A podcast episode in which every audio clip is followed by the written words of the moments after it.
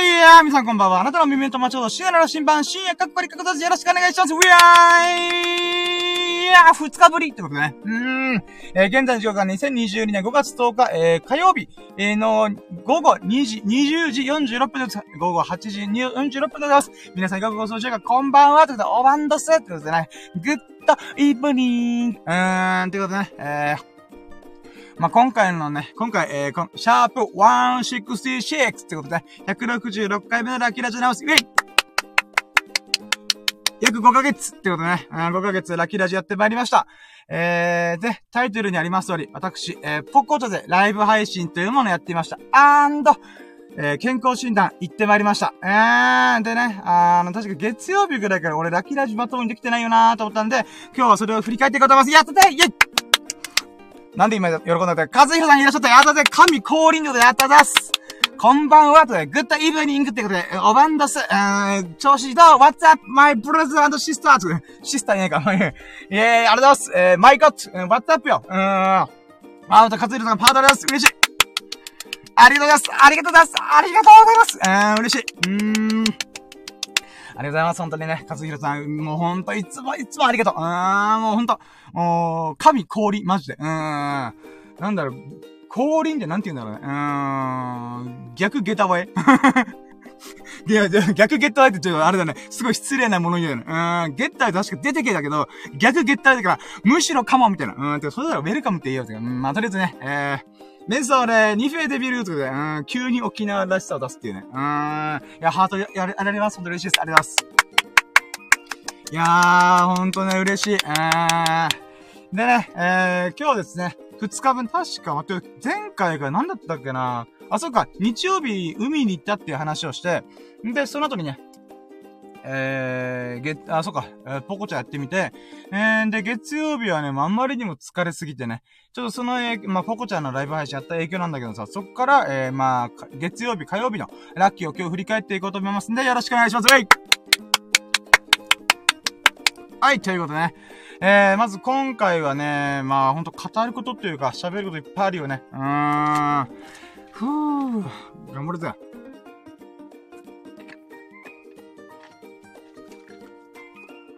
はい、ということで、うん。えー、っとね、うーん。いやー、いやー、疲れた。はい、ということで、もう今日はもう1時間以内で終わらせて決めたから、もう、とりあえずね、怒涛のことでね、ブワーって喋って終わらせると思う。うん。はい、じゃあ行きましょう。えー、ん？行きましょうじゃねえや。あちょっと待って、まずはちょっと待って、タイトルコールする前にちょっと軽くね、喋らせて。なんでかっていうとね、このポコチャのね、ライブ配信がいかにちょっとね、えー、大変だったか、大変っていうかね、うん、まあ、そうね。疲れた。疲れた。頑張った。うん。ちょっとそこら辺がいろいろあったから、うん、私はね、えー、なんだろう、そこを、ちょっと、まあ、その影響でね、スタンド FM 側のラッキーラジがね、なかなかし、うまくいかなかったなと、うまくいかなくて、えー、まあ、一日お休みさせてもらいました。うーん。まあ、さっきと同じ話だね。じゃあ行こうかうんやろうとも準備はいいかよーそろー深夜の新版プレッツささやかな日々の記憶とのラジオ略してラッキーラジ Here we go! やってはい、やりました。イェイイェイイェイイェイ。私、深夜ら新版こと、深夜過去仮過去とじ、あ、まあ、深夜過去仮過去とじやめようか。まあ、深夜です。はい、よろしくお願いします。うーん。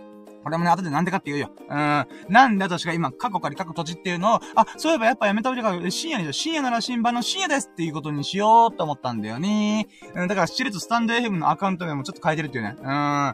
今まで、深夜、過去仮過去閉じの羅針盤だったけど、今ね、深夜の羅針盤に変えてるはず。変えたよな？あ、変え、多分変えた。今急に、あれ？変えたっけ？と思った。うん、不安になったね。うん。んで、えー、まあ、いつものことでね、今回1時間以内にラキラジ終わらそうと頑張りますんで、まあ、お付けいただけると。んで、1時間以内に3つのコーナーあります。まず1ステップ目が、今日のラッキーカウントイェイまあ、今回はね、月曜日火曜日なんで、2日間のラッキーカウントってことでやります。で、2ステップ目。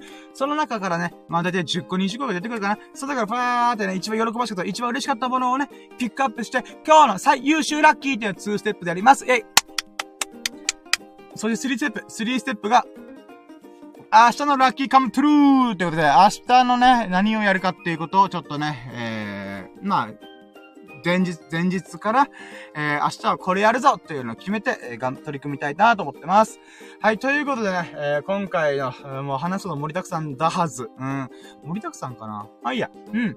ということでね、えー、まあ、タイトルにありますように、えー、シャープ166、166回目のラッキーラジオポコチャのライブ配信健康診断を受けてきた、えー、ラッキーについてね、えー、ラッキーを中心に語っていこうと思います。よろしくお願いします。えいはい、ということでね、じゃあ、まずは、ワンステップ。今日の、あ、今日、まあ、月曜日、火曜日の、ラッキーカウントイェイはい、えー、この2日間のね、ラッキーをひたすらカウントして数えてきて、数えて、数えまくってね、1ラッキー、2ラッキー、3ラッキー、4ラッキー、5ラッキー、いやフォーポッポッポーっていうね、バイブスをぶち上げていく、えー、そんな、えー、コーナーになっております。もうザ自己満足コーナーでございます。はい、じゃあ行きましょうかね。まず1ラッキー。1ラッキーはね、えー、何から行こうかな。もうね、正直、時系列がはちゃめちゃになってるから、頭の中でね、もう昨日と今日の記憶ごっちゃんこなってんだよ。うーん、ガッチャンコしちゃってるんで、ちょっとそこら辺ね、思いつくままに喋っていこうかなと思います。えー、まずは1個目、やっぱね、一番でかいのはポコチャだね。ポコチャ。えー、ポコチャのライブ配信をやってみました。イェイこれがワンラッキー目。ワンラッキー、あ、待って、今カウントミスした。えー、まずワンラッキー目はじゃあもうポコチャのライブ配信で3時間半ぐらいかな。えー、ライブ配信やってみましたと。うーん。これね、えー、まあ、このライブ配信やれたこと自体はとっても、まあ、新しい挑戦としてね、えー、いいことをし、いい挑戦、新しいことを変化に富んだ日々をね、過ごすことができたなってことで、まあ、それ自体はすごいラッキーなんだよね。うん。で、元々の経はね、多分これ前回も話したけど、箕輪康介さんっていう日本で一番有名な編集者さん、うん、幻冬者のね、編集マンの人が、えー、ライブ配信ってすごいよねっていうことを動画で語ってたんだよね。で、あ、そんなにすごいんだ、ライブ配信と思って、確か福岡みなみさんという人だったかな？が、えー、ライブ配信アプリポコチャというもので、1億円稼いだと。マジで？と思って。うん、1億円稼げんのライブ配信だと思って。もちろんね、えー、並々ならぬ努力をされたと思うんだけども、えー、そんなに市場が広がってんだと思って、私としては銭が欲しい。うん、お金が欲しい。なんでかっていうと、やりたいことをいっぱいやりたいから。うん、だからね、ちょっとね、んじゃあ、人が集まってるところお金が集まるから、あ、じゃあ俺もライブ配信やってみーよ。とりあえずやってみーよっていうね。うん、とりあえずジャストイット。思いついたらすぐやるっていうことでね。うん。まあ、日曜日の夜にやって、月曜日、日曜日の夜は、1時間半ぐらいかな、喋って、あ、こんなもんか、なるほど、なるほど。うん、うん。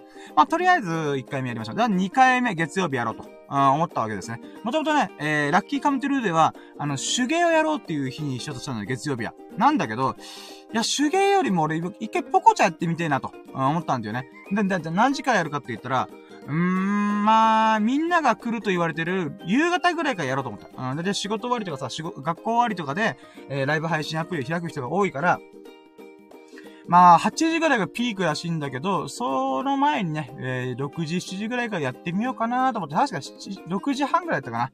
から始めたんだよね。んで、そっから結果で言うと、えー、3時間半、えー、喋っておりました。10時ぐらいまで喋っておりました。うーん。んでね、今回のサムネイルというか、ライブ配信の背景っていうのが、まさにそれなんだけど、えー、今回ね、えー、3時間半喋ってる中で、なんと、聞いてくれた人がさ、62人いるんだよ。びっくりだよね。俺、スタンド FM で62人行ったことがない。びっくりした。えーと思った。うん。で、いいね数が1190って、えーってことですよ。うーん。いいね数も言うて僕ね、こんだけ160回ラキラジやってるけども、1回の配信で1000いいね行くなんてないんだよね。あー、びっくりじゃね。で、さらにコメントが326件。マジかと思った。うーん。いや、すごいですね、と思って。うーん。なので、そこでね、この、例えば今、海星天空のマサさんとか、ルミさんとか、えー、ニューヨークチーズケーキさんとか、プレシャスさんとかね、もういろんな外たるメンバーの方が、あこのライバーの方がね、ちょこちょこ僕のね、ちょこちょこちょこちょこと僕のライブ配信部屋に来てくれたんだよね。うん、ありがたかったね。めっちゃ嬉しかった。うん。で、まあ、そこら辺のラッキーもちょっとこと細かにちょっと喋っていこうと思うんで、えーとね、何から喋ろうかな。まずね、ポコチャすげえなと思った。まずね、ポコチャ。どういうこと？まずは、ツーラッキー。ポコチャ自体の仕組みがとっても面白い。ビジネスモデルというか、この配信の収益構造っていうのかながとっても面白い、面白いなと思ったのが、えっ、ー、とね、基本的には、どのライブ配信アプリ、ある意味スタンド FM もそうなんだけど、えー、まあ、ある意味 YouTube にもスーパーチャットっていう、まあ、投げ銭機能があるよね。インスタライブを確か実装するしないとかいう話を聞いたことあるから、基本的にはね、ライブ配信にっていうものは、投げ銭というもので収益化を図るっていうのが大前提なんだよね。うん。まあ、それはどのアプリもそうだし、えー、まあそういう風に取り組んでる部分があるんだけど、17ライブとかね。うん、まあどこでもそうなんだよね。ただこのね、ポコチャがすげえな。てか僕がポコチャやってみようと思った理由がそこにあるんだよね。うんこの2ラッキーは、このビジネスモデルがすごい面白いって言ったのが、配信時間によっても、えー、金銭が発生すると収益化ができるっていう特性があるんだよね。これすごくない？どういうことかというと、投げ銭だけじゃなくて、え、何時間配信しましたね？え、じゃああなたにおいくら分の価値のある、え、ポイントを付与しますっていう風になるんだよね。で、ちなみに、えこれがね、時差を伴うんで1回配信しました。すぐ出るわけじゃなくて、1日とか2日経った後に、その、え何円相当のポイントみたいなのがもらえるの。これがダイヤって言うんだけど、まあ、ダイヤモンドのダイヤね。うん。このダイヤっていうものが、えお金に相当するんだよ。うん。で、今回ね、あのーまあ、これ、うん、まあ、もらったんだよね。僕も、えー、一発目の日曜日の配信1時間半ぐらい喋ったやつで、えー、まあ、いくらかの収益もらったんだよ。あ、じゃあこれ一応言うとね、41、41円分の、えー、ポイントをもらったんだよね。お、マジかと思ってびっくりしたね。私はびっくりした。だってさ、あのー、なんだろう。その、1時間半喋って、しかもさ、もう始めたばっかのさ、初心者ライバーみたいなやつが、や、やつみたいな僕がさ、41円もらえるのただ喋っただけだぜと思って。うーん、それがびっくりした。これね、なんつうんだろうな。うーん、えーと、今さ、うん、ポコチャっていうものは、ポコチャというか、ライブ配信アプリって、プラットフォーム戦争真っ盛りなんだよね。うーん。これ YouTube、動画に、動画、長尺の動画というかテレビ的な、テレビ的な側面で言うアプリで言うならば YouTube が圧勝したんだよね。うん、長時間の動画上げても、何の問題もない。もういろんな動画の使い方できるよ、みたいな。うん、ということで YouTube が圧勝したんだけども、そこに追随する形で TikTok、うん、ショート動画っていうのがドーンと来たよね。うん。んで、え、つまり、えー撮り、と、えー、撮った、撮影した動画を加工して、長尺のものとか収益化できるものに関しては YouTube。えー、なんか、短尺の短いショート動画で、こういろいろね、えー、動画を作っていくものに関しては TikTok が派遣を取ったんだよね。うーん。で、そこで、えー、ライブ配信アプリでの派遣を取った。つまり、もう、プラットフォーム戦争の勝利者。うん、だから、海賊王みたいなもんだよね。ワンピースで言うならば、もう大ライバー時代、大 YouTuber 時代、大 TikToker 時代の中、大 TikTok、まあ、えー、大、えー、動画時代、えー、の中で派遣を取ったのが、えー、YouTube。大ショート時代、ショート動画時代に派遣を取ったのが TikTok。じゃあ、ライバー、ライブ配信アプリで派遣取った、えー、アプリはあるのかって言ったら、ないんだよ、まだ。うーん。もちろんね、17ライブっていうものとかは、確かね、4500万人ぐらいアカウンあ、ユーザー数がいるんだよね。まあ、あくまでアクティブユーザー数ではないんだけど、なんでかというと、台湾発祥なんだよね。17ライブ、17ライブっていうのは。で、その17ライブは、えー、どうやら、まあ、4500、台湾発祥で、アメリカとかね、いろんなところで展開してるから4500万人もの、えー、ユーザー数を抱えてる、アプリをダウンロードした人がいるっていう感覚、感じなんだよね。うん。で、その中でポコチャというものは何かっていうと、大体ね、ユーザー数が250万人以上いるんじゃないかって言われてるんだよね。うん。で、まあ、日本発祥のアプリなんだよね。うん。んでね、これ何が言いたいかというと、今、ライブ配信アプリは覇権戦争真っ盛りなんだよ。17ライブが行くのか、それとも YouTube のスーパーチャットが行くのか、それとも、インスタライブが行くのか、それともツイキャスが行くのか。まあ、もういろんなね、ライブ配信アプリがふわーって、もうひしめいてる中で、そこで、えー、現れたポコチャなんだ。まあ、現れたというか、ポコチャが結構勢いに乗ってんだよね。うーん。えー、でね、この、なんだろうな今、ライブ配信アプリっていうのは派遣戦争を行ってるからこそ、ライバーの人とか、リスナーさんに還元する、なんていうかな、うーん、割合がすごいでかいんだよ。これ YouTube も同じことがあったんだよね。YouTube も、今だとパートナーシップ制度っていうのがあって、チャンネル登録が1000人超えてないと、まず収益化は無理です。っていうものプラス、まあ、いろんな諸事情があるんだよね。諸条件があるんだよ。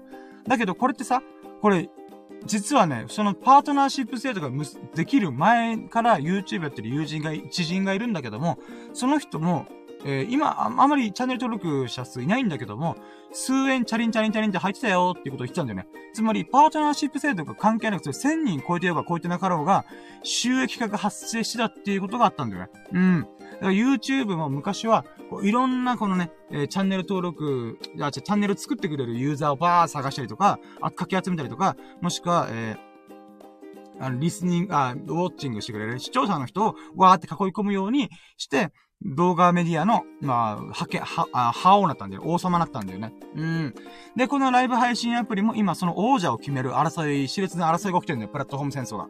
で、そこで今ね、ポコチャがやった仕組みっていうのがとっても面白くて、さっき言った通りに投げ銭プラス、配信時間による時給制という収益構造を作ってんだよ。これによって何が起きるかっていうと、僕みたいな始めたばっかりのやつでも、多少チャリンチャリンチャリンっていう風にお金が入ってくるっていう構造を作ったんだよね。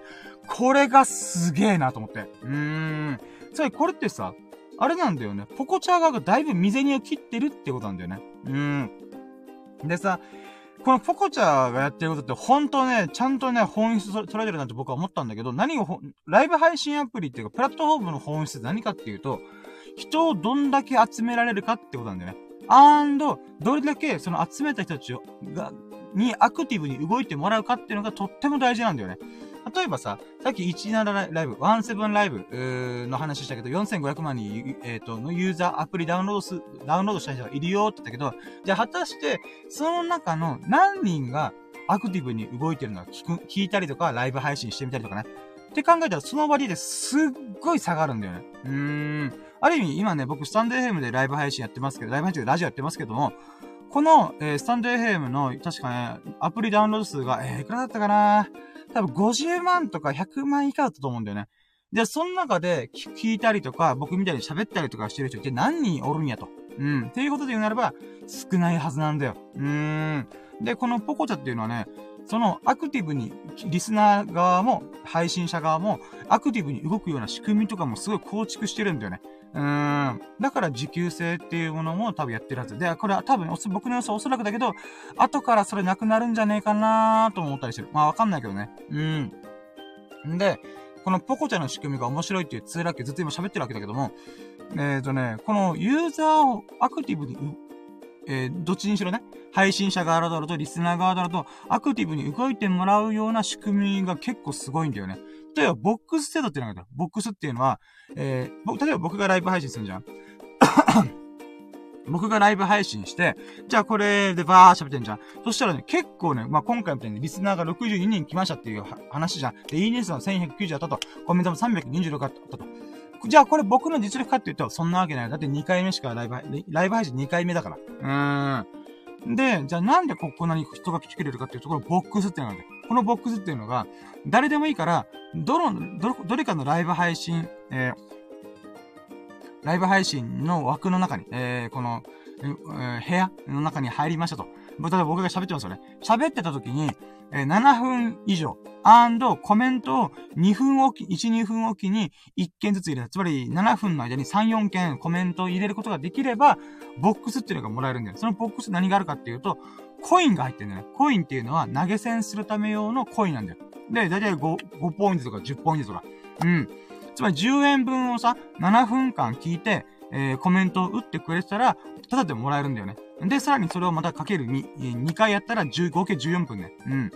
で、それで、まあ、15円とか20円分のポイントがゲットできるっていう仕組みなんだよね。そうなってことは、リスナーさんは、結構ね、こう、いろいろ巡ってくんだよ。配信者さんの部屋を。うーん。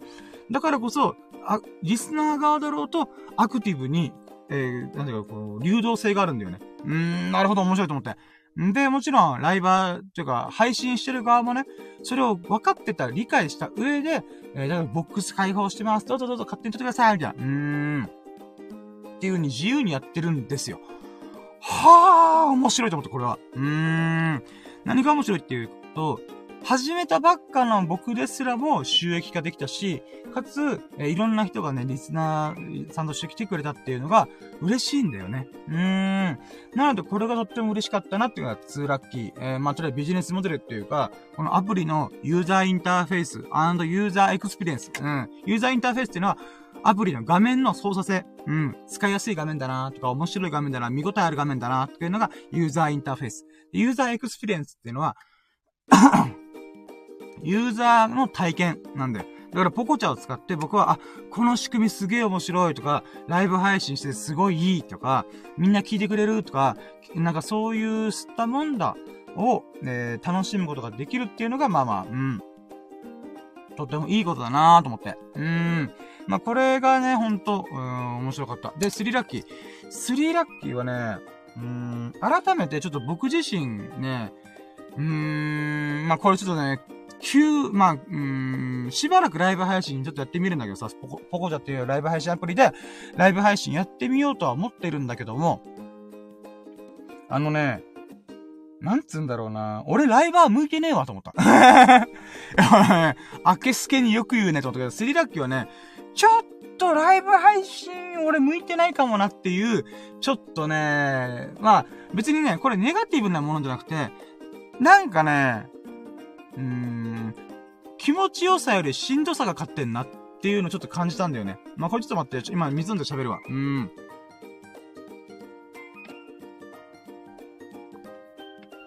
これね、スリラッキー。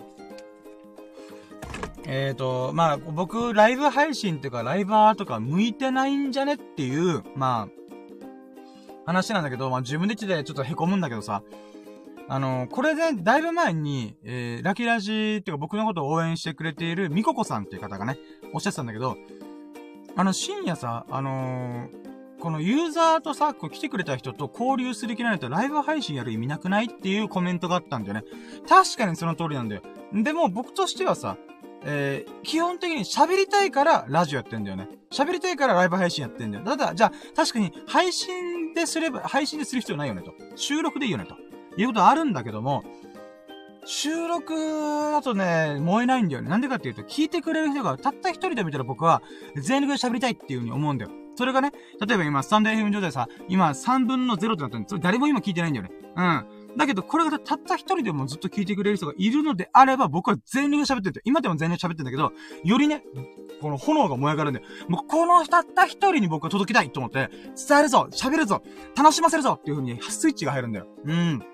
で、えー、まあもちろんね、コメントしてくれたらその人と交流したいっていうものもあるんだけども、えー、なんだろうな、うん、聞いてくれるだけのタイプの人もいるわけじゃん。で、その人だろうと僕はもう、なんだろうな、喋、喋りたいなって思うんだよね。うーん。で、なんかね、そこの部分の、なんかね、ボタンの掛け違いっていうのがやっぱ今回も現れた、ポコチャでもね。うーん。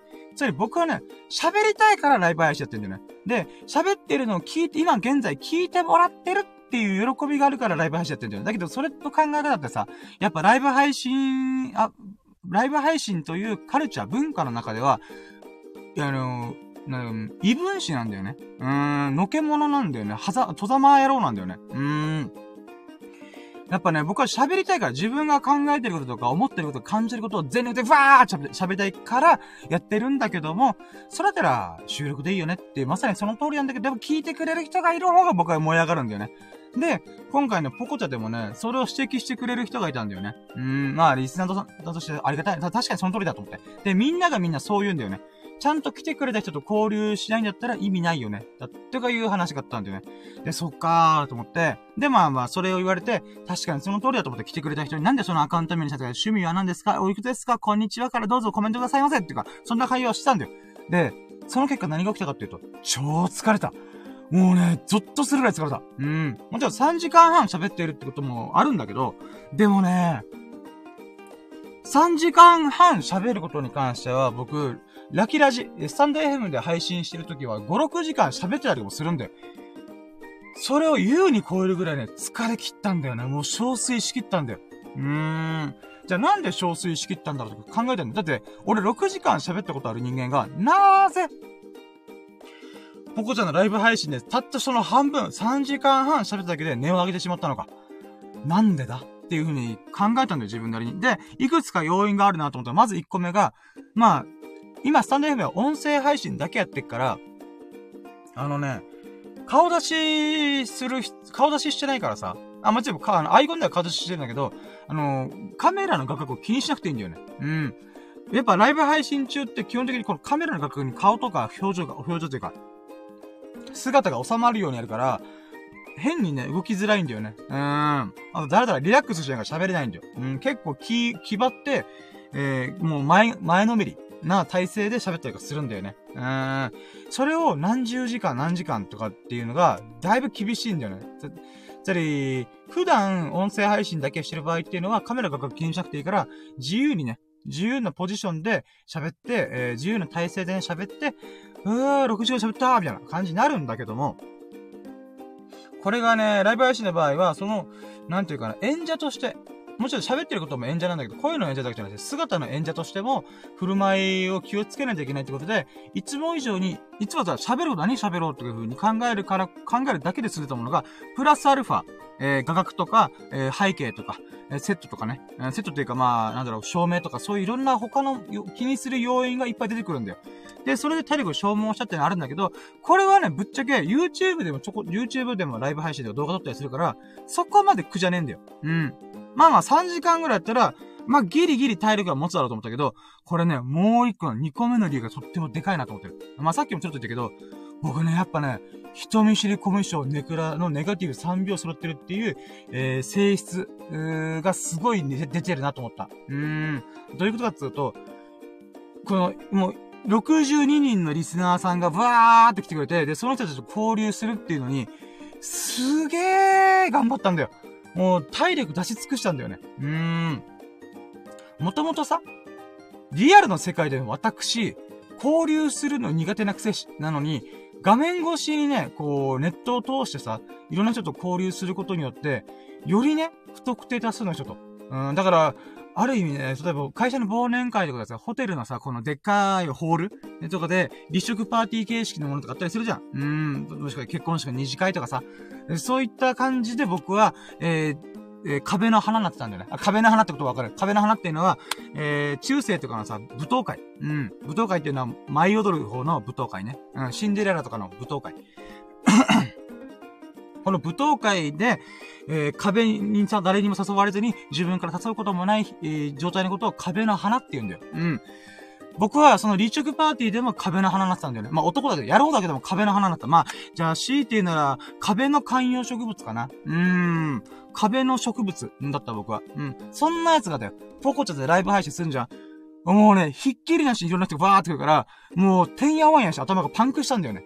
だから3時間半でもうヒーヒーって、もう疲れたー、みたいな、うんってなったんだよね。うん。だからね、俺、ちょっと、ライブ配信向いてねえなと思って。うーん。それはね、ショックだった。へこんだ。うん、だからスリーラッキーは、俺ライブ配信やっぱ向いてねえかもっていう。でも、ポコチャで41円稼いだから、あ、41円稼げた俺の喋りで41円稼げたんだって喜びもあるから、今ね、微妙に、あの、ライブ配信でいろんな人とコミュニケーションするっていうしんどさが勝ってる。天秤がね、うーん、41円、1回目のライブ配信で稼いだってことよりも、いろんな人と不特定多数の人とね、わーって交流する方がしんどいなと思った。うーん。いや、これ、だからさ、あの、ライブ配信やってる人ってさ、すげえんだよ。数時間普通にライブ配信してる人がいっぱいいるんだよ。で、いやー、ふわー皆さんありがとうみたいなこと、もうすごいテンションでずーっと何時間も喋ってる人いるんだよね。俺、ゾッとするの、マジすげえなと思って、ほんと尊敬すると思った。うーん。だからね、今回改めて思ったのが、やっぱ自分はね、喋りたいんだなと思った。うん、あくまで自分が思ってること、感じてること、と考えてることをアウトプットと場として喋りたいんだよなと思っただけど、だと、それだと YouTube で収録でやりゃいいじゃんっていう話なんだけど、そうじゃないんだよね。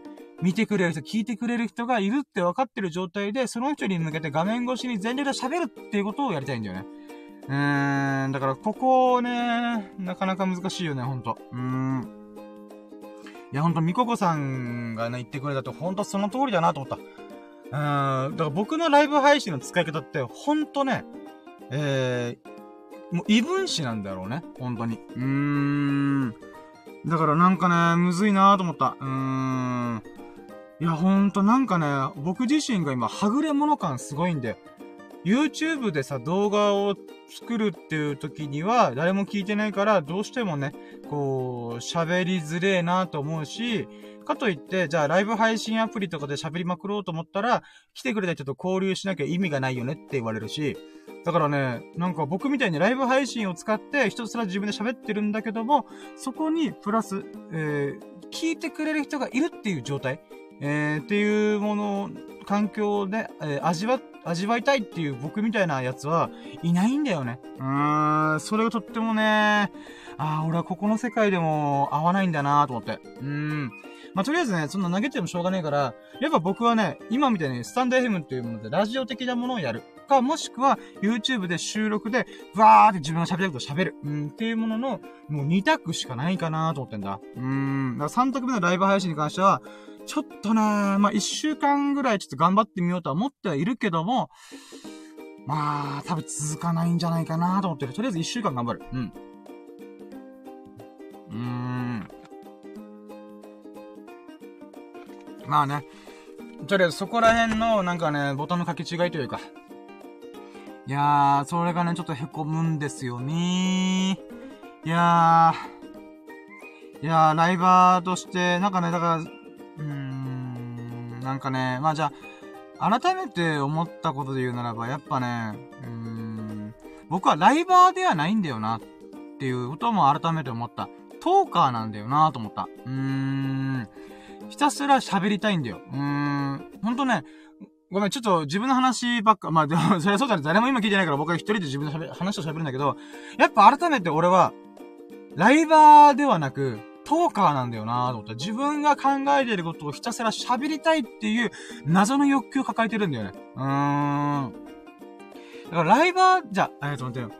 なんか僕がさ、トーカーの人でやっぱ御三家で言ってるのが、島田紳介さん、中田敦彦さん、そして、古舘一郎さん。このお、御三家って僕は勝手に読んでんだけど、喋りの御三家、トーカー御三家っていうのがいるんだけど、やっぱこの三人はね、ひたすら喋るっていうことが特化してんだよね。うーん。もちろん聞くこともすごい素晴らしいよ。だけど、それを、あ、それをね、補ってあまりやる、えー、トーキングスキルがすごいんだよね。で、僕も、なんでじゃあ YouTube とかラジオやり始めたかっていうと、自分も喋ってみて、この3人のように俺も喋ってみたい。いつか自分なりの喋り方で、この人たちの高みと、高みに匹敵するほどのことをしたいと思ったんだよね。だから今僕はひたすらブワーって30分喋ってんだよね。うん。で、じゃあ、ライバーってどういう立ち位置なのかって言ったら、僕、明石家さんまさんだと思った。うん。それ、この来てくれた、ひなた、ひなたんって言ったら変だけど、リスナーのさんの人を、パパパパパって反応して、コメントして、いろんな人の顔を覚えて、そうして、このライブ配信中のものを回して、綺麗に回していく。つまり、MC 的な役割をしてるなと思ったんだよね。うん。なので、明石家さんまさんとか、クリームシチューの上田晋也さんとか、えー、ある意味、島田紳介さんもそうだよね。島田紳介はマルチプレイだったけど、まあでもあの人どっちかとトーカーだったけど、まあとりあえずね、えー、ライバーという人の本質っていうのは、MC なんじゃないかなと思った。来てくれた人と触れ合いながら、この場をね、回していく。うーん。だから司会者的な側面がある。だから、ライバーの本当の素質っていうのは僕はね、あくまで、もちろん喋るスキルも必要だと思う。だけど、えー、喋るスキルよりももっと大事なのが、聞くスキルだと思うんだよね。聞いて、えー、その視聴者さんとかコメントしてくれた人、リスナーさんを、と交流をしていく、コミュニケーションをして、この場を回していくっていうことこそが本質なんじゃないかなと思った。じゃ、それで言うなら僕は何かって言ったら、そんなスキルないんだよ。本当に自分で言って悲しくなるんだけど、うーん。聞くスキルがほんとないんだよね。うーん。もちろん何度も何度も俺は人見知りコミュニケーションネクラを直そうと思った。だけど直せないんだよな10年かかって、まあ直せない。うん、結局喋りたがっちゃってんだよね。だからね、ほんと自分のさ、病のような才能と思ってる、これは。うーん。逆に俺さ、30分こんな感じでさ、喋れる人、あんまいないと思うよ、ライバーさんの中で。うーん。みんなやっぱ来てくれる人に対しての、リアクションというか反応が上手い人が多いけど、僕みたいに、あ、わあ喋りすぎちゃったみたいな人って、今んとこ見たことないんだよね。うーん。てことはやっぱ僕自身もやるべきなのはそっち方面なのかもしれないなとも本当に思った。うーん。ごめん、スリーラッキーなのにさ、まだスリーラッキーなのに、俺今30分喋ってる。それぐらいにちょっと心がね、ショックだったんだよ。あー、俺には、なんかな、聞く能力がないんだなーと思った。うーん。まあまあちょっとね、そんな投げてもしょうがないんで、自分の、自分にフィットする環境、プラットフォームを探すべきって思ってるんで、あと行動するべき、うーんっていうのもあるからね。ちょっと喋りすぎて暑いからクーラーつける。ね。ごめん、エンジンつけて、クーラーもつけてうるさかったらごめんなさい。あ、そっかも。はい。ということでね、ちょっとうるさくてね、クーラーついて、つけてね、うるさいとは思うんですけども、ちょっとね、お聞きいただきます。幸いでございます。でね、えー、まあ今回の、まあスリラッキーでならば、俺はライバーには向いてないんじゃないかっていう、ちょっとね、懸念が出てきました。だけど一週間頑張る。やってみるかわかんないから。うん。まだ1、2回だから、とりあえずやってみてからいろいろ考えようかなと思っております。はい、じゃあ4ラッキー。4ラッキーは、まあ今ね、1ラッキーポコちゃんやりました。ポ2ラッキーが、ポコちゃんの、えー、ビジビジネスモデルか収益モデルがとっても面白い。うん。ってことと、3ラッキーが俺ライバーに向いてないんじゃないか疑惑。うん。だけどやってみないとわかんないから、とりあえずチャレンジしてみる。うーん。っていうことを、まあ、感じたわけだ。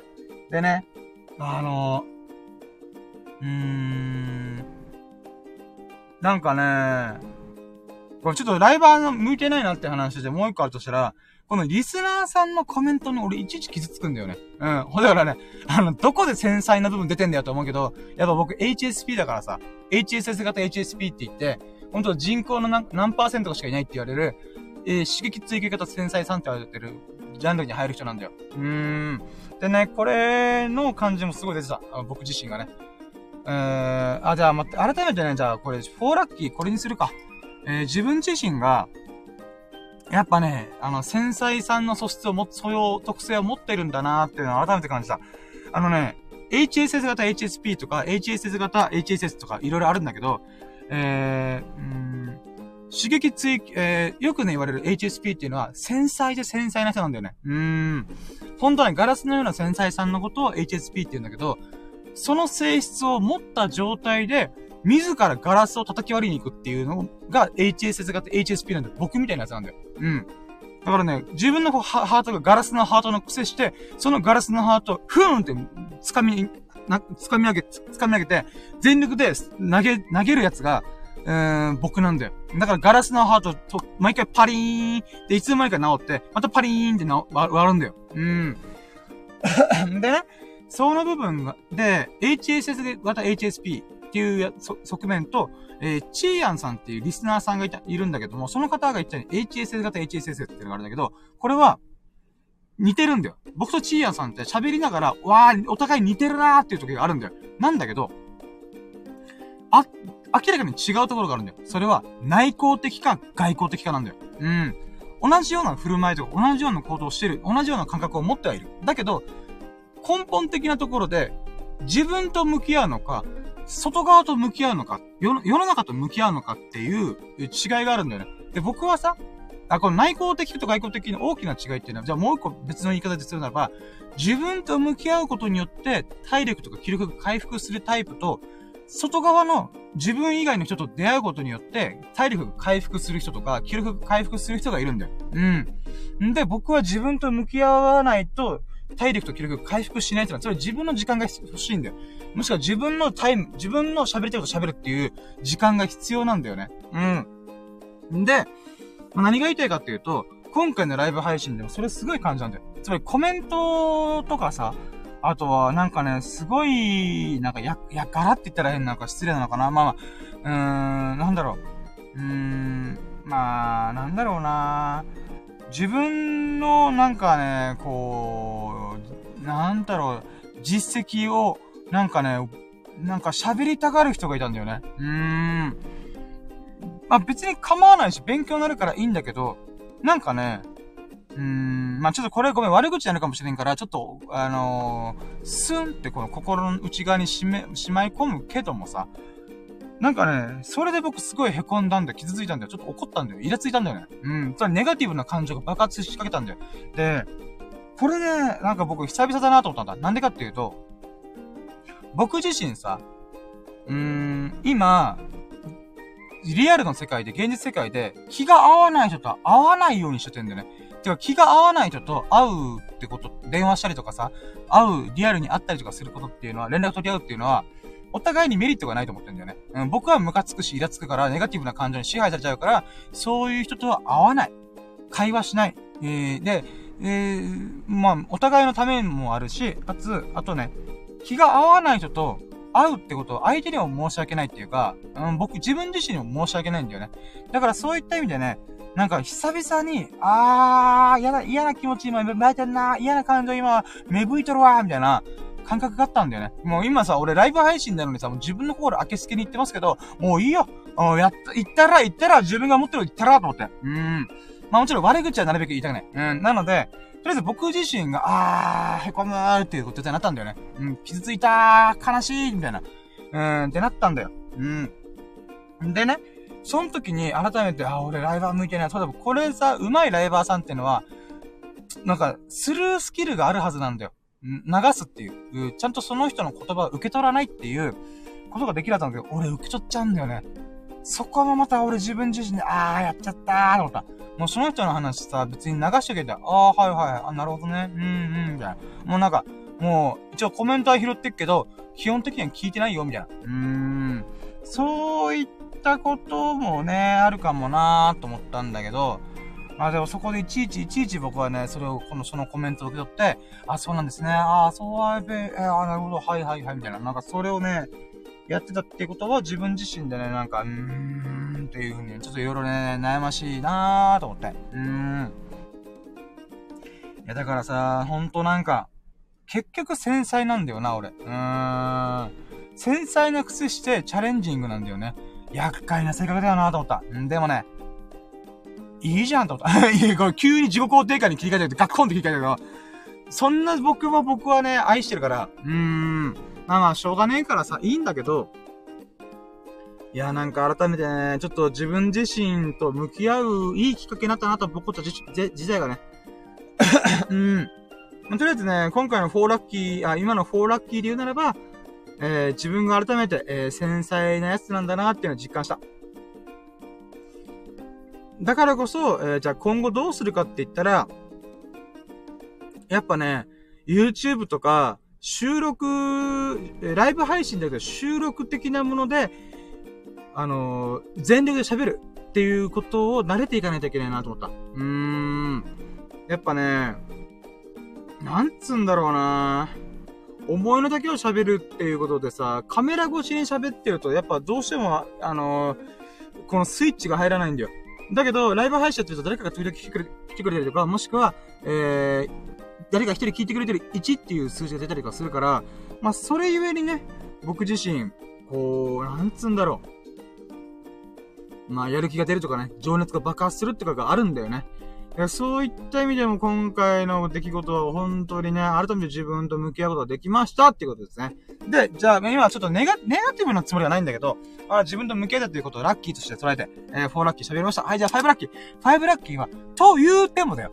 と言うても、優しい人、素晴らしい人、すごい人が、たまたま僕の、えー、チャンネル、チャンネル、えー、ライブ配信中に来てくれたりとかしたんだよね。例えば、今回の、えー、サムネイルとかに出てる、えー、海星天空のマサさんとか、ルミさんとか、うん。あとは、ニューヨークチーズケーキさんとか、プレシャスさん、うん。ホワイティークロイさんとかね、うん、オフィスさんとか、ほんといろんな人が来てくれたんだよね。で、その時に思ったのが まず、この、さっき言った通りに、なんだろう、基本的に僕はね、こう聞いてくれてる人に少しでも自分なりのインフォメーションを渡せたらなと思ってプレゼントしたいなっていうつもりで喋ってたけど、ライブ配信アプリはそういうカルチャーではないよ、じゃないよっていう風に言われて、あ、そうなんですかって言われて、あ、じゃあどうしようかなと思ってたけど、で、まあコミッションなりにね、えー、交流したんですが、結局ね、やっぱあんまりうまくできなかったんだよね。なんだけど、このね、うーん、なんだろうな、えー、例えばプレシャスさんとかと喋ってる時に、あ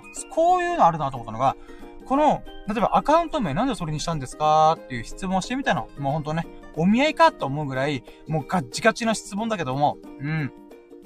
それしてみた時に意外なことが返ってきたんだよ。それは、プレシャスさんっていう名前、プレシャスっていうのは英語でどういう意味かっていうと、後期とか、尊いとか、だからプレシャスストーン、宝石、貴重なもの、貴重な石、それ宝石だよね。うん。そういった意味でプレシャスって使われるっていう意味もあるんだけども、そういう意味で名付けた部分あるんだけど、アカウント名の生命判断でやったっていうんだよ。え？アカウント名の生命判断なんてあんの？と思って。うーん。で、それで自分でもね、調べてみたら、なんと、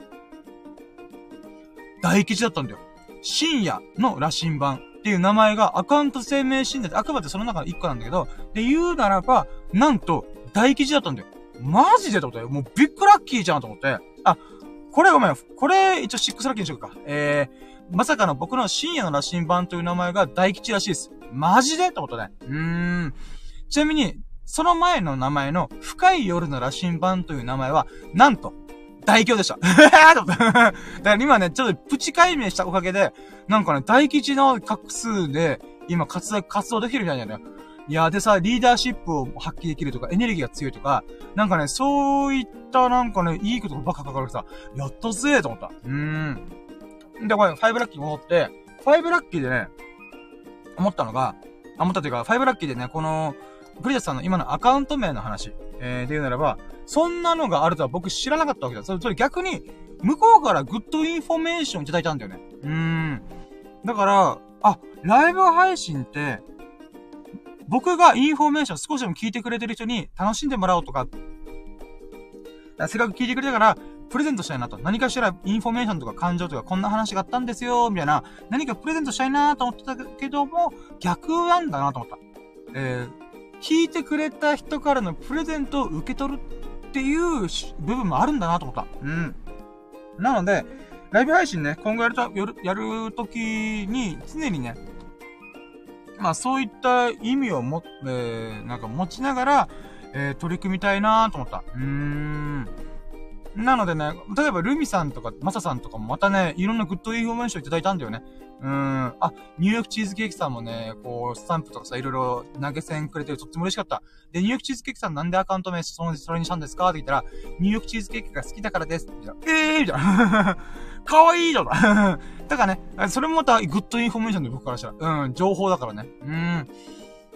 なるほどね。確かに好きなものをアカウント名にするってまた素晴らしいよなと思って。うん、まあまあそういったね、 good information いただきながら、えー、マサさんとルミさんって方が素晴らしい good information をくれたんだよね。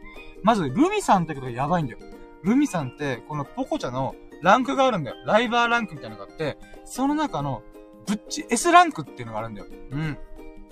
S ランクってね、ほんと、収益化もすごいし、アンド、応援してくれるフォロワーさんの数もぶっちぎりなんだよ。うーん。そういった意味でも、やっぱね、すごい人がたまたま来てくれたと思って。で、もともと S ランクだったんだけども、今は B ランクとか C ランクとかなんかまあ下げたらしいんだよね。なんでかっていうと、えー、自分の、なんかまあ、ガチでライブ配信やるのはちょっと今お休みしようっていうふうに思ったらしい。だけど一回ね、S ランクまで、あの、上がり、上がりきった人が、また、まさかね、僕のところに来てくれなんて思ってもいなかったから、で、かつその、海星天空のマサさんも来てくれて、この二人どうやら、あのー、お互いにね、えー、フォローし合う関係らしいんだよ。それ交流がある関係らしいんだよね。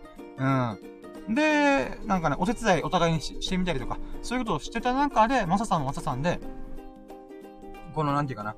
まあ、いろんな人とね、交流して、えー、なんだろう、うーん、なんだろうな、こう、まあ、ルミさんとマサさん、二人からね、こういろんな話聞かせてもらったんで、なんか音楽配信してみたりとか、あとは必ず会話するの大事だよっていうこととかを教えてもらったんだよね。ああ、やっぱそうなんだななるほどなと思って。うーん。なのでね、本当にシックスラッキーはじゃ何かっていうと、あのね、このライブ配信の、捉え方のズレを直してもらった。僕自身がプレゼントするのではなくて、向こうからのプレゼントをちゃんと受け取るっていう側面を大切にした方がいいんだなっていうことを気づかされまった、えー、シックスラッキーでございました。はい、ということで、これがまあ、ポコちゃん周りのラッキーかなと、まあ、6個ぐらいラッキーって言ったら十分だよね。うーん。ほんとね、新しいことにチャレンジしたおかげで、いろんな学びとか気づきがありました。うーん。じゃあ続いて、セブンラッキー。セブンラッキーはじゃあその話の流れでいこうか。いい服チャンネルさんからファミペイクーポンいっぱいもらいましたイェイイェイいつもありがとうございますうん。いい服チャンネルさんだよね。あの、ラキラジオを応援してくれる、僕のことを応援してくれてる、ありがたい、ありがたい神がいるんだよ。うん、リスナーのこと私、神々と呼んでるから。おー、ラキラジオの神がね、降臨してくれたんだよ。で、LINE 交換してるから、その流れでファミペイクーポンをね、送っていただいたんだよね。ありがとうございます、と思って。うーん。で、このファミペイクーポン、えー、なんだけども、あのね、うーん、ほんとね、なんか、ふと送ってくれるんだよね。嬉しいなぁと思って。うーん。もちろんね、僕が今それを買うかどうかというか、えー、必要かどうかは置いといても、このね、送ってくれるっていうこと自体が嬉しいよね。まず気持ちがありがたいよね。うーん、だから本当ありがとうございますと思って。うーん、毎回毎回送っててありがとうございます。で、今回フェイシャルシートとか、そういうなんかね、えーと、ものだったんで、あ、なるほどなと。これから夏だからね、あー、もうワンチャン買いに行こうかなとかね、ちょっと思ったね。うーん、本当にありがとうございます。ということで、イーフチャンネルさんいつも本当にありがとうございます。 seven lucky。で、 eight lucky。eight lucky はね、ちょっとイーフチャンネルさん関連って言ったら変だけど、えー、YouTube のコメント、あ、コメントとか、えー、チャプター機能を、えー、フルカン、フル装備しましたイェイあのね、僕、喋る、ライブ配信とか喋るのが時間長いんで、1時間30分とか1時間ぐらい喋ったりとかしてるから、それさ、途中から聞くのすげえ大変じゃん？うん、俺もそう思う。だから、チャプター機能使おう、使おうと思ってたんだよ。だけどね、なかなかね、それを組み込む時間を作れなかったんだよね。他にやりたいことがあるから、あ、これやっちゃやりたいとか言っちゃって、ポコットでライブ配信しちゃうしさ。うん。で、今日ちょっとね、隙間時間があったから、その隙間時間の間で、えー、僕が今アップしている YouTube の動画、すべてに対、すべてのこの喋ってる動画に関して、チャプター機能全部つけましたイェイだから何分から、えー、0、えー、1分15秒からオープニング始まりますとか、えー、1時間3分50秒から、えー、この、11ラッキーな話をしてますみたいな。うん、そういうタイムテーブルっていうかな、チャプター機能をすべてに実装できました。でね、これ、すげえ大変だった。なんでかというと、最近のやつは割と僕チャプター機能使ってるんだよ。つく、あ、つけてるんだよ。なんでかっていうと、あのー、ライブ配信中にスライドを切り替えてるんだよ。下の方に今から11ラッキーの話しますって時に、11ラッキー〇〇〇〇〇っていうものの帯の、青い帯の、えー、スライドを毎回差し替えてんだよ。そうすることによって、えー、自分自身が動画見返した時に、あ、この時に、えー、この話をしてるから、ここら辺前後で、えー、の、前後の時間を、チャプター機能の時間に設定すればいいなっていう風にやるんだけど、初期の、初期っていうかね、1回目、2回目のライブ配信の時でそんなことしてないから、一回一回聞きながら、えー、っとね、待って1分5秒が今度、これで5分10秒の時にこの次の会話行って、みたいな、そういうことしたんだよね。いやー、大変だった。だけど、全部ね、一応今のところやりました。うーん。まあ、なので、また次ね、えー、自分でこのライブ配信ばっかやってても動画伸びないっていうから、えー、ちゃんと動画自体を作るっていう、こう今みたいにね、えー、まあ、なんだろう、うん、ユーザーさんと交流するっていうことはライブ配信に任せて、自分の喋りたいことを全力で喋りきるっていうものに関しては、えー、YouTube の動画とか、収録という部分で、えー、取り組めたらなーと改めて思った。うーん。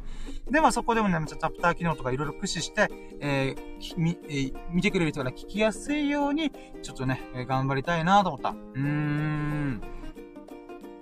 まあまあ、こんなもんかな。あ、でも一個だけね、ちょっとチャプター機能うまく使えてないものがあったんだけど、まあまあ、あれはちょっとね、ゲリラ的にやったライブだからしょうがねえなと思ったんだけど、まあまあ、とりあえずね、えー、基本的にちゃんと喋ったものに関しては、えー、チャプター機能全部実装できましたイェイありがとうございますだからさ、ほんとね、ありがたいなと思うのが、いい服チャンネルさんとか、みここさんとか、ナンドシーさんとか、えー、そういう方々がさ、YouTube 上でコメントくれたりとかする瞬間、あ、かざひろさんもそうだね。うん、ほんといつもありがとうございます。で、コメントしてくれることによって僕は、なんていうかな、やっぱ喜ばしいんだよね。ああ、聞いてくれて、誰か聞いてくれてないんだ、なんて嬉しいんだ、みたいな。うーん。まあそういったものもあるからこそ、それをね、今回聞き直して、あの、チャプター機能をつけるために聞き直したんだよね。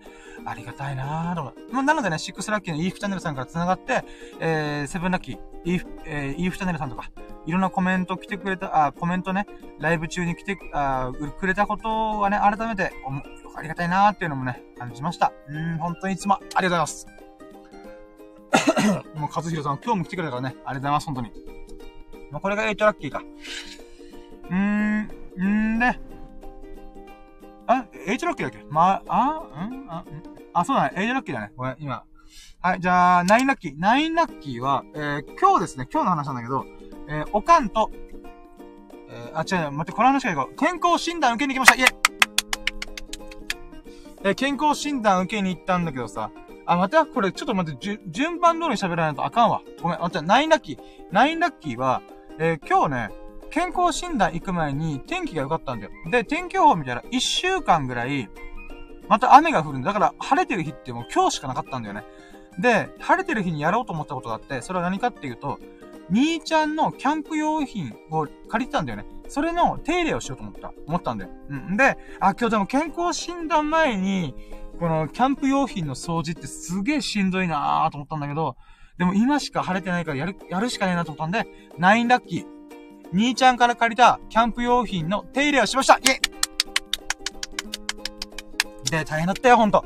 クーラーボックスも、えー、一回パカッて開けて、ちょっと匂いがしたから、えー、水でバーって洗って、で、あの、キッチンペーパーとか拭いて、えー、拭き上げてね。うーん。で、乾燥するように、この、蓋をカパッと開けてたりとか、えー、タープ？タープっていう、あの、屋根、屋根、屋根テントみたいなのがあるんだよね。で、それの、うん、屋根テント部分のこの、布の部分を、雨降ったから濡れてたんだよね。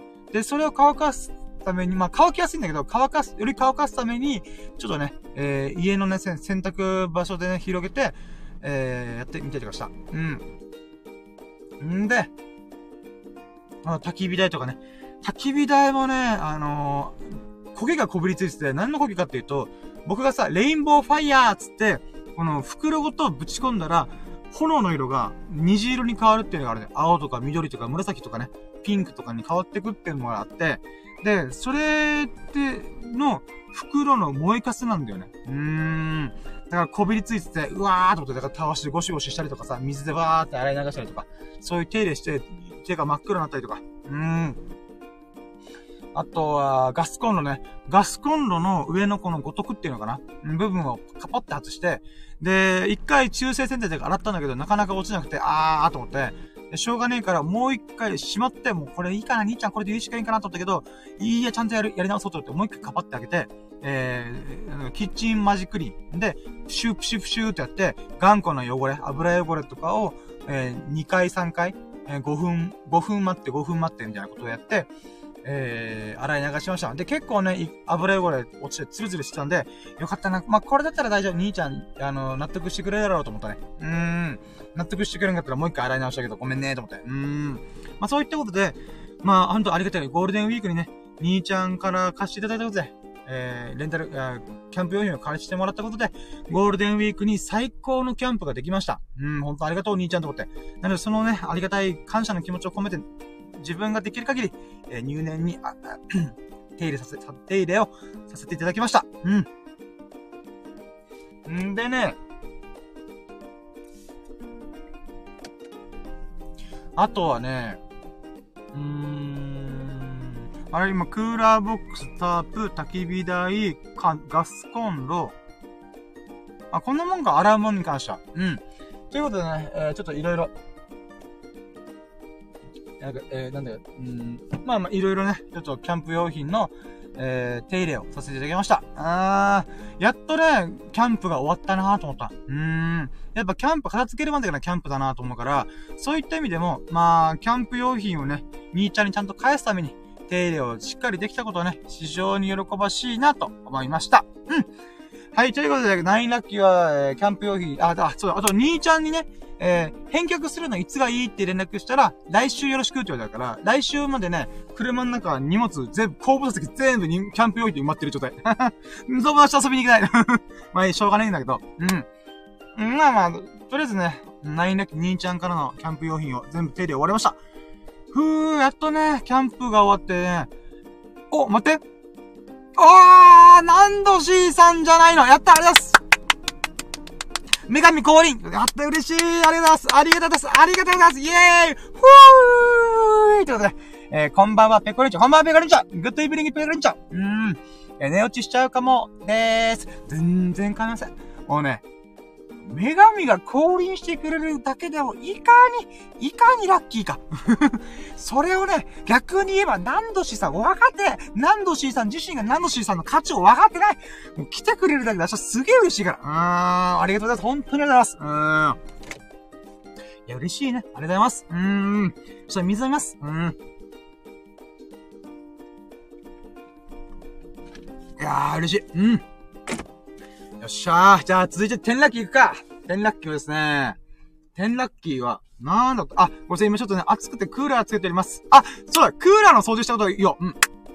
ごめんなさい、今日はね、2日分の、月曜日と火曜日、月曜日ね、ちょっとね、あの、ポコちゃんのライブ配信で頑張りすぎて、うーわー、眠いと思って、えー、月曜日の振り返りができなかったんですよね。なので今日月か、月曜日火曜日のラッキーをもう時系列はちゃめちゃな状態で、えー、お送りしております。うん。で、今日はね、えー、まあ、キャンプよ、キャンプ用品のね、えー、手入れしたんだけど、実はその前に、転落機、えー、クーラーのフィルターとか、もろもろの掃除しました。イェイ中身の掃除できないんだけども、えーと、とりあえずフィルターの清掃と、あとは内部クリーンっていうものを使って、えー、クーラーの清掃しました。で、窓開けながら内部クリーンをね、2時間ま、2時間かける2回、4時間回しまくったりとか、あとは窓開けながら、冷房と除湿の試運転とかをしておりました。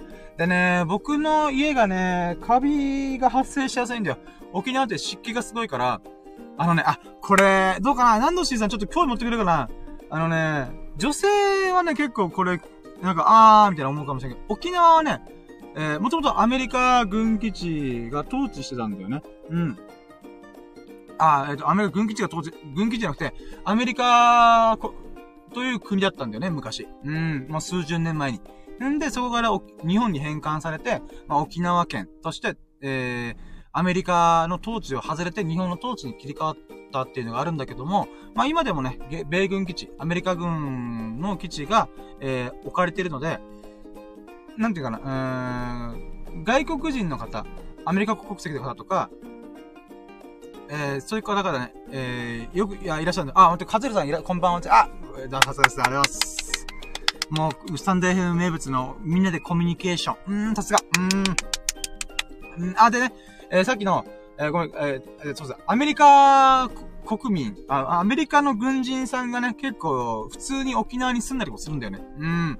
だから、フェンスい、い、フェンスという柵の前後で、日本なのかアメリカなのか国境があるから、で、そこで、その、その中でさ、なんていうかな。日本人、沖縄の人が軍基地に入るためには許可証とかパスポートが必要、パスポート的なものが必要なんだけど、アメリカ軍基地の人が出る分には何の問題もないんだよ。うん。あ、えー、何の字だか、昔、よく小座に行きましたよ。おー撮影のロケとかで。そうなんですよ。それが、もう、だってロ、あ、そうですね。小座に行かれてて、そうですね。全然、あのー、本当に普通に白人さん、黒人さんが歩いてるじゃないですか。うーん。ほんとそんな感じなんですよね。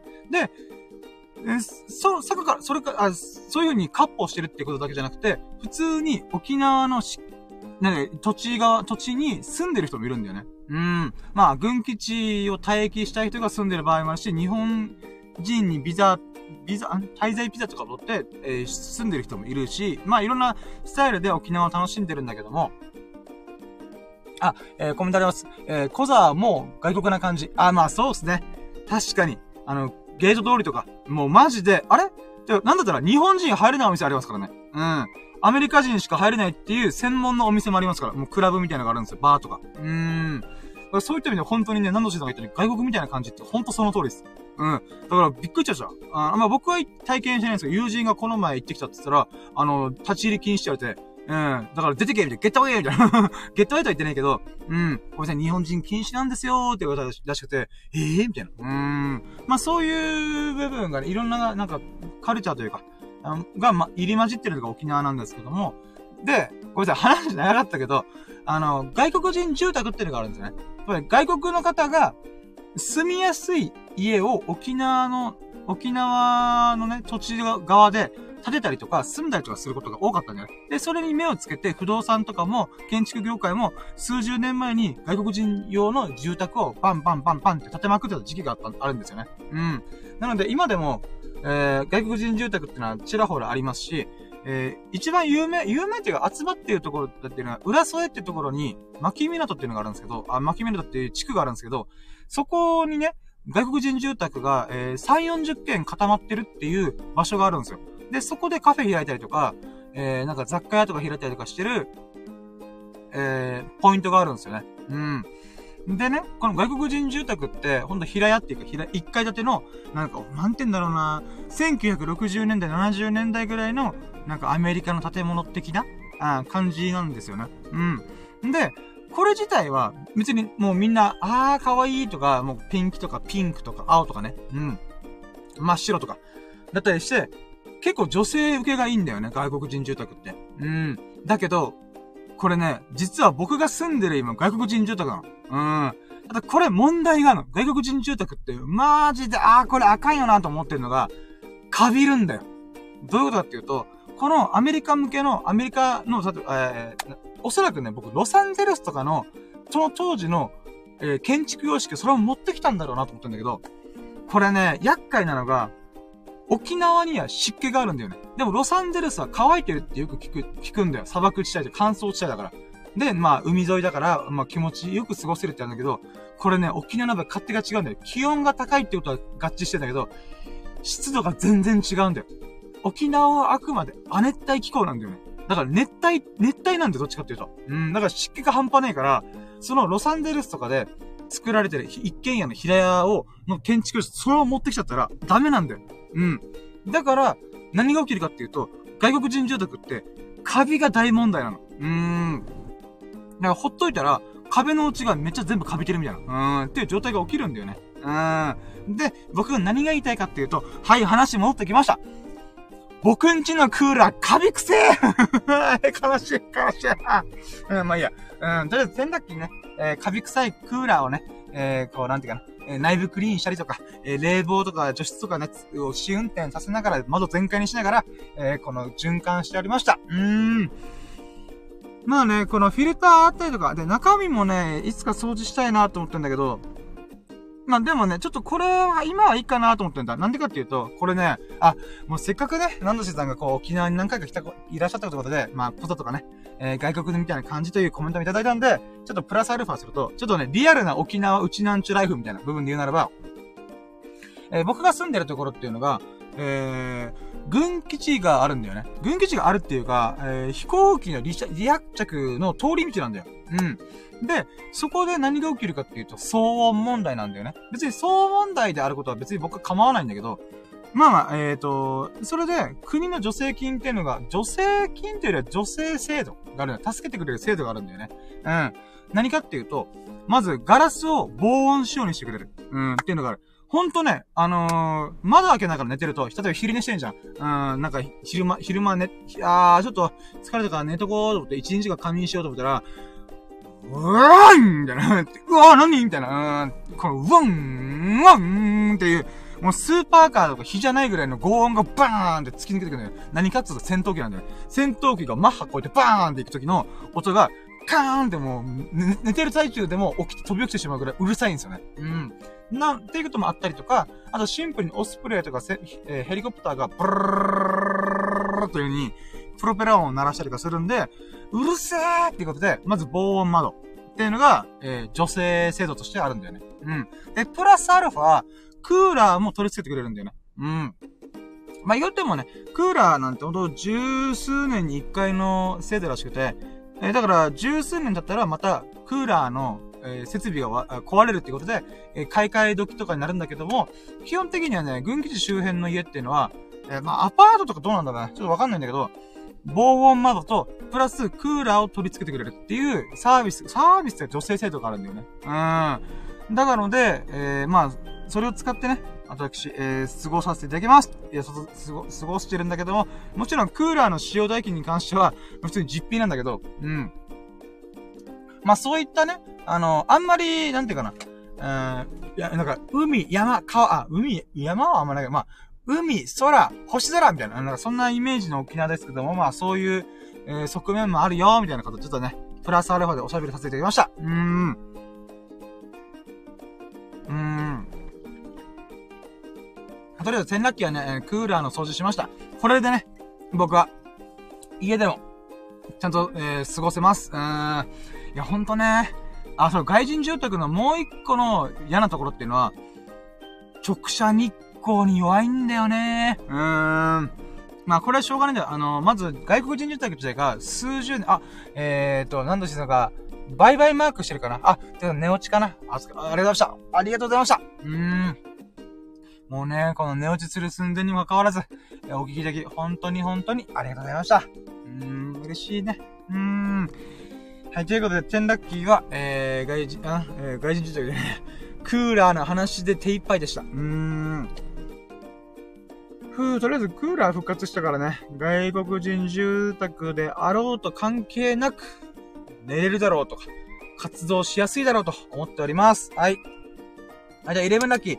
11ラッキーは、えーっとね、なんだっけなあ、健康診断行ってきました。健康診断行って、えー、行ってきました。で、あのね、僕今まで健康診断っていうものは全部会社関連で行ってたんだよね。会社が手配してくれるとか、もしくは、え、会社のオフィスに来てくれる。オフィスのこのビルに来てくれるっていう、えー、タイプの健康診断をしか受けたことなかったんだけど、今回、自分で手配して、えー、健康診断行ってきました。イェイでね、健康診断は、まあ、僕の家から最寄りの、えー、なんていうか、うん、なんかクリニックに行ってきたんだけども、えー、っとね、まあ、11ラッキー健康診断行ってきましたと。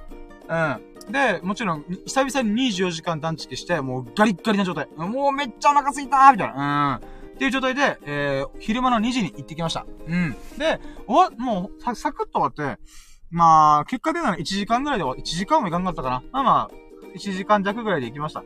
ただね、まず1個目入るときに大問題が起きた。あのね、僕さっきキャンプ用品の、えー、手入れをしたりとか、あとは、クーラーの掃除したとか言ったじゃん。それでね、普通に熱々なの。もうチンチンに熱いの、僕自身が。はぁ、つらーーみたいな、うん、状態で、あとは、時間で健康しないかとバーって車走らせて、行って、あの、入り口のさ、検温で引っかかったの。うん。37.5度です、みたいな。え？みたいな。うん。僕としては全然ね、風感ないんだけど、だから、病院もちょっとビクッとした。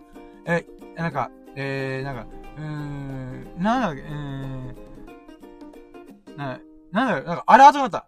なんか、ピンポンピンポーン !37.5 度、37.5度えー、体温が、えー、高熱、えー、高温となっております。えー、えー、なんか入室を制限させてきますみたいな、その、あ、アナウンスが、えー、えー、ってことだ。びっくりしたねで、看護師さんも、なんか、え、えー、どうしたのみたいな。うん。だから多分ね、みんな普通に36度前後でスルーできてたものが、僕が急に引っかかって、え？みたいな、うーん、っていうことがあって、もうびっくりしたみんな。うーん。んで、でもさ、さっき、理由は分かってんだよ。さっきまで俺、屋外で作業してから、そりゃ暑いよなと思って。で、なんで車の中戻っても、クーラーを20度で強風でバーってこう、もう頭から被って、んで、えー、数分経ってからね、測ったらもちろん36.3度まで下がったかな。うーん、だからね、いやー、ほんと危ねえなーと思った。うーん。これね、僕、汗かかないんだよ。僕ね、本当にね、あのー、体質をし、体質をして汗かかないんだよ。これもラキラジオ何度も喋ってんだけどさ、例えば腕とか胸とか背中とか、うーん、足とかに、マジで汗かかないんだよ。うん。どんなに暑かろうと汗かかないんだよ。これ生まれつき感染がないんだよ。うん。で、手のひらとか足の裏とか、もしくは眉毛とか、よくわかんないところだけ汗が出るんだよ。うん。まあそういう性質を持ってるからこそ、何が起きるかっていうと、熱が内側にこもりやすい。体内にこもりやすいんだよね。なので、このね、コロナ禍、コロナのね、状況によって、私、一番被害を受けてるのが、体温でね、測る指標っていうのがすげえしんどいんだよ、めんどいんだよ。しかも沖縄じゃん？だから、例えば夏とかにさ、あの、職場関係で、うーん、ホテルのバイキングに行こうぜってなったら、俺、100%夏の場合は、引っかかるんだよ、まず。暑いから。うーん。だからね、そこがね、すごいネックだよなーと思った。うん。まあ、そんなことありながらも、とりあえずね、入れましたと。で、そっからね、健康診断始まりましたってことで、まあまあ、やってきたんだよね。で、まず検尿しましたと。で、検尿して、えー、その後、えー、身長体重測って、胴回りとかのね、えー、ぐるぐる巻いて、えー、やったと。で、そっから、えー、採血。えー、で、僕ね、腕がさ、あのー、まあ、一応僕ね、体重ダイエットがある程度成功して、えー、25キロぐらい痩せてあ、で、ちなみに今回の体重81.6キロだった。ショックだった。この場合79.6キロしてたのに、2キロ太ってんだよ。油断ぶっこいた。やっぱゴールデンウィークで食べ過ぎたね。うーん。まあ、こっからだよ、こっから。うん。こっから頑張ろう。うん。んで、えー、まあまあ、痩せたからさ、この、採血もさ、俺腕で、この注射注射というか、採血できるかなと思った。針ぶさすことできるかなと思った。なんでかっていうと、僕今までさ、手の甲で、あの、採血ばっかしてた。生まれ、生まれつきずっと。なんでかっていうと、僕ね、痩せて、痩せてようが太ってようと、あのね、血管が出ないんだよ。うん。これもまた体質的なもので、どんなにさ、縛って、こう、力を入れても、血管が浮き出ないんだよね。うん。なので、毎回毎回手の甲で刺し、刺されてたんだよね。で、今回ダイエットが成功してるから、これワンチャン腕でいけんじゃねって思ったんだけど、腕でいけなかった。だから手の甲でブスーッと刺されて、いってーと思いながら採血しました。うーん。んで、そっから、えー、お医者さんとね、えー、問診しながら確認するっていうのが、あるんですけども、えー、そこでね、まあ、普通に健康診断と同じように、えー、問診票とかをチェックしながら、えー、特定健診、まあ、健康診断を進めてまいりました。んで、嬉しかったのが、僕、甘いもん好きだったから、糖尿病とかになってないかなっていう不安があったんだよ。でもまあ、ここ、ダイエット頑張ってる、5ヶ月間ダイエット頑張ってるから、甘いもんね、そこまで過剰に食べてないはずなんだよね。で、その結果で、結果なのか、尿検査の結果すぐ出たんだよ。そしたら、尿タンパクとか糖尿とか、そういうね、簡易的なチェックに関しては、セーフだった。嬉しかった。では、まず糖尿病じゃないっていうことが私にとってどれほど嬉しかったことか。いやー、よかったーと思って。うーん。でね、えー、あとはね、あのー、なんだろう。うん、僕自身がさ、こう、ダイエット頑張ってるんですよ。え、何キロだったんですか？もともとって、このおじいちゃんの先生がい、が、問診してくれてたんだけど、そのおじいちゃん先生がびっくりしたんだけど、いや、僕、20キロやってたんです、25キロやってたんですよって言ったら、え？みたいな、うん。え、そんなやってたの？みたいな。うん。で、びっくりして、まあで、それで、この問診票の中でも、あ、もう君大丈夫だよ。なんでかというと、このチェック全部、運動習慣ありますか？とか、運動してますか？とか、健康に気を使ってますか？とか、そういうのが多いから、もう、はいはいはいはい、で終わるよ。みたいな。ああ、よかったー、だって。私ね、ほんと、不養生、ふ、なんか、えー、ちゃんとした生活を送ってこなかった人生を送ってもらうと弱い31にして、生まれ変わりましたよ。うーん。多少ね、人並みの生活、えー、できてるようになりました。よかったね、ほんと。うん。んで、まあそんな感じでね、えー、まあ今現、現段階でわかるようなものに関しては、例えば血圧も多くやった。血圧も通常の範囲内ですよって言われて、よかったーなので。うん。それもんですっごい嬉しかった。うん。で、一番嬉しかったものがね、これはね、じゃあ、入れブレーキ健康診断して、ほとんどの項目、現状でわかるもの、すぐわかるものに関しては、えー、問題ないですよ。よかったですね。みたいなこと言われたんだけど、一番嬉しかったのは、それは12ラッキー。腹部大動脈瘤じゃなかったイェイこれね、何かっていうとさ、これ前のダケラジで話したりとか、えっ、ー、と、エビスタに話したりをしたんだけど、あのね、僕、お腹で脈動を感じる時があるんだよ。これどういうことかって言うと、みんなさ、心臓って胸にあるじゃん。うん。この体の中心部分にありますよね。で、それでドックンドックンドックン、もしくは手首をに触れて、脈拍を測る感じで、ドックンドックンドックンとか、っていうのがあるやつよね。僕ね、寝てるとき、仰向けになって寝てるときに、お腹にね、なんかね、ドックンドックンドックンって、脈動すげえ感じる時があるんだよね。うん。む、むしろ胸触っても脈動あんま感じないくせに、お腹触った方が脈動すげえ感じるんだよ。え、これなんだろう？怖いと思って、ググってみたんだよ。そしたら、腹部大動脈瘤の可能性があるって書かれてたんだよね。何それ怖いんだけどと思って。これ何かっていうと、まず心臓が胸にあるじゃん。心臓を中心に体中に血液をね、送ってるわけじゃん。ポンプの役割としてね、心臓が。うん。んで、その心臓の真下に、まあ、でっかい血管が通った真下に向けててでっかいでっかい血管が通ってんだよね。で、そのお腹あたりに下半身の、えーと、血液の、えー、パイプになる腹部大動脈っていうのがあるんだよね。あるらしいんだ。で、その腹部大動脈に竜ができてる。つまり、コブみたいなのができてるってことが、腹部大動脈竜っていうのがあるんだよね。うん。で、そのコブができてる人って何が起きるかっていうと、僕がさっき言ったように、この、ドックンドックンドックンっていう風に、脈動を、えー、感じるっていうのがあるんだよね。つまり、コブができてるんだよね。うん。んで、これが破裂するとやばいっていうことで、70%が死ぬという、え、怖っみたいな。うん。っていうのがあったりとか、あと、しこりがあったりとか、痛いとか、そういうのがあるらしいんだよね。で、これ何が原因で起きるかっていうと、あのー、動脈硬化。つまり、血管が硬くなっていく人によ人が、このね、大、腹部大動脈の部分で、そういうね、えー、血管が硬くなったりとかすることによって、えー、コブができ始めるんだよね。で、そのコブがいつかパーンって破裂する。か血管が硬くなってるから。うん。っていうこともあるからこそ、腹部大動、腹部で、お腹の部分で脈動を感じるっていうのは危険だから病院行ってないっていうのは。で、今回ね、健康診断選んだところが、えー、内科があるところなんだよね。つうか、内科がメインの、あのー、ところなんだよ。なので、ついでに聞いてみようって思ったんだよね。